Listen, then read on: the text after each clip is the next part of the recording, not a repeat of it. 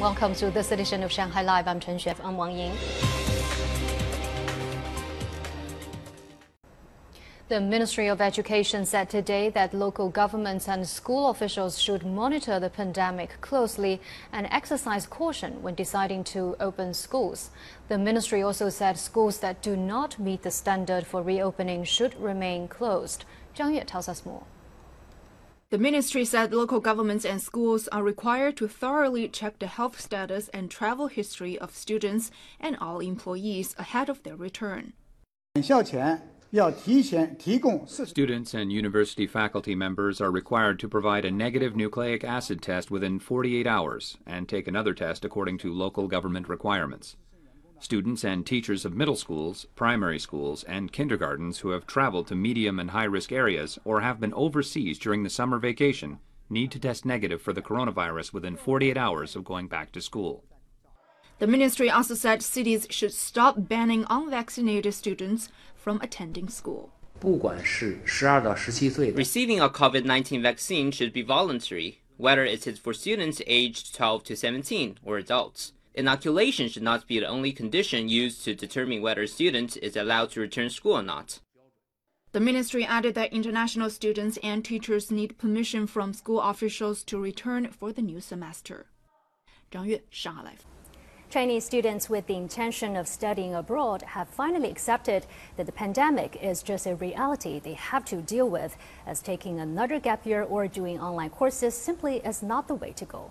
Our reporter Sun Siqi brings us the story of one student about to embark on a journey to an American university.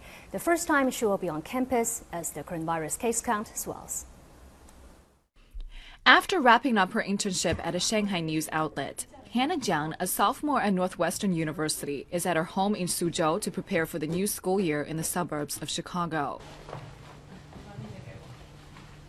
Having spent her first year at the university's journalism school online and paying more than 56,000 US dollars in tuition for that, her odyssey to the United States is finally about to begin.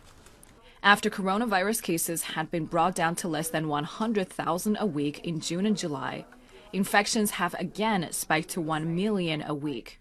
Going to the US at this point, what are your biggest worries? First of all, definitely the coronavirus. I don't know how it's really going to play out in the next couple of months. We've seen an uptick in the cases in the US, but I don't think they will change my decision to go abroad at this point. It's just weighing like online classes have another year versus the health. Everyone around me, they are also going back. That really pushes me feel like, you know, I don't want to be left out. I don't want to be the only one in China and be on the like big screen. Fortunately, her parents take comfort knowing Jiang's been vaccinated and she's studied abroad in the past. I can't say I can be totally relaxed. I still worry. I can only ask her to protect herself. I'd say our future for a long time is living with the virus, and everybody just has to learn to take care of themselves. If one day you're in the US and then you were to call home and tell your parents that you got sick, what would you think that they would tell you or do? I do think they will be worried, like definitely, but I don't think there's anything they can do. It's basically your parents trusting that you would be independent and take care of yourself on this adventure. Exactly, yes. Still, the level of unease many parents experience is palpable. At Pudong Airport, long snaking lines of departing students form around the check-in counters. Some have two to three family members bidding them farewell, as many are going to a foreign country for the first time. In a photo circulating on the internet, a man who appears to be a father is crouching on the floor as he seems to be checking on his child from underneath the departure partition. Some universities in the United States, like Johns Hopkins, require students to get a U.S. FDA approved vaccine upon arrival and be tested for coronavirus once a week. Unvaccinated students will be tested twice a week. Most parents are still worried, though many of them already have a rough idea how their child will be treated should they get infected. Almost every school has set up protocols that are linked with the state's hospitals should a student get infected. When you're at school, protect yourself and engage actively in both your studies and social life. There's no need to be hiding the whole time. The United States has issued more than 85,000 visas to Chinese students since May. Education consultancies suggest students take the vaccines as required by their schools as soon as possible, wear masks, report immediately to the school's health center, and get tested if symptoms arise, and also check with the school on medical insurance that covers a coronavirus infection. As the pandemic shows no signs of abating, those choosing to study abroad fly with both expectation and trepidation. Susie Cheng Live. Two blasts and gunfire rocked the area outside Kabul International Airport on Thursday evening. The attacks killed at least 103 people and injured more than 105, including 13 U.S. service members. China today condemned Islamic State, who has claimed responsibility for the carnage. Lei Shuran has more. According to the Pentagon, one blast occurred near the airport's Abbey Gate and the other close to the nearby Baron Hotel. Two U.S. officials said at least one of the explosions appeared to be a suicide bombing. The explosion was really powerful. Half were hurled into the water, others on the ground outside. The Islamic State group's affiliate in Afghanistan has claimed responsibility for the attack outside the Kabul airport.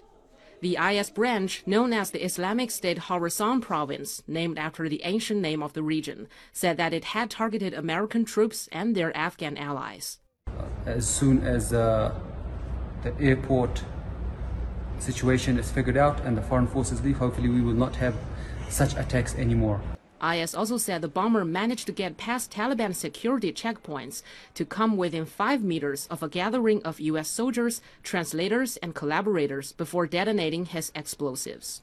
U.S. President Joe Biden later vowed to complete the evacuation of American citizens and others from Afghanistan. He also promised to avenge the deaths. A tough day. We will not forgive. We will not forget we will hunt you down and make you pay. Biden had pledged to get every American who wished to leave out of Afghanistan. As of Thursday, the State Department estimated there were as many as 1,000 Americans in Afghanistan who may want help getting out. However, according to a new poll by U.S. media, Biden's approval ratings have fallen to their lowest point in his seven month presidency, amid the rise in COVID 19 cases and the chaotic military withdrawal from Afghanistan. The poll, conducted from August the 14th to 17th, found 49% of respondents approve of Biden's job performance, sliding below 50% for the first time. 雷舒然，上海 Live。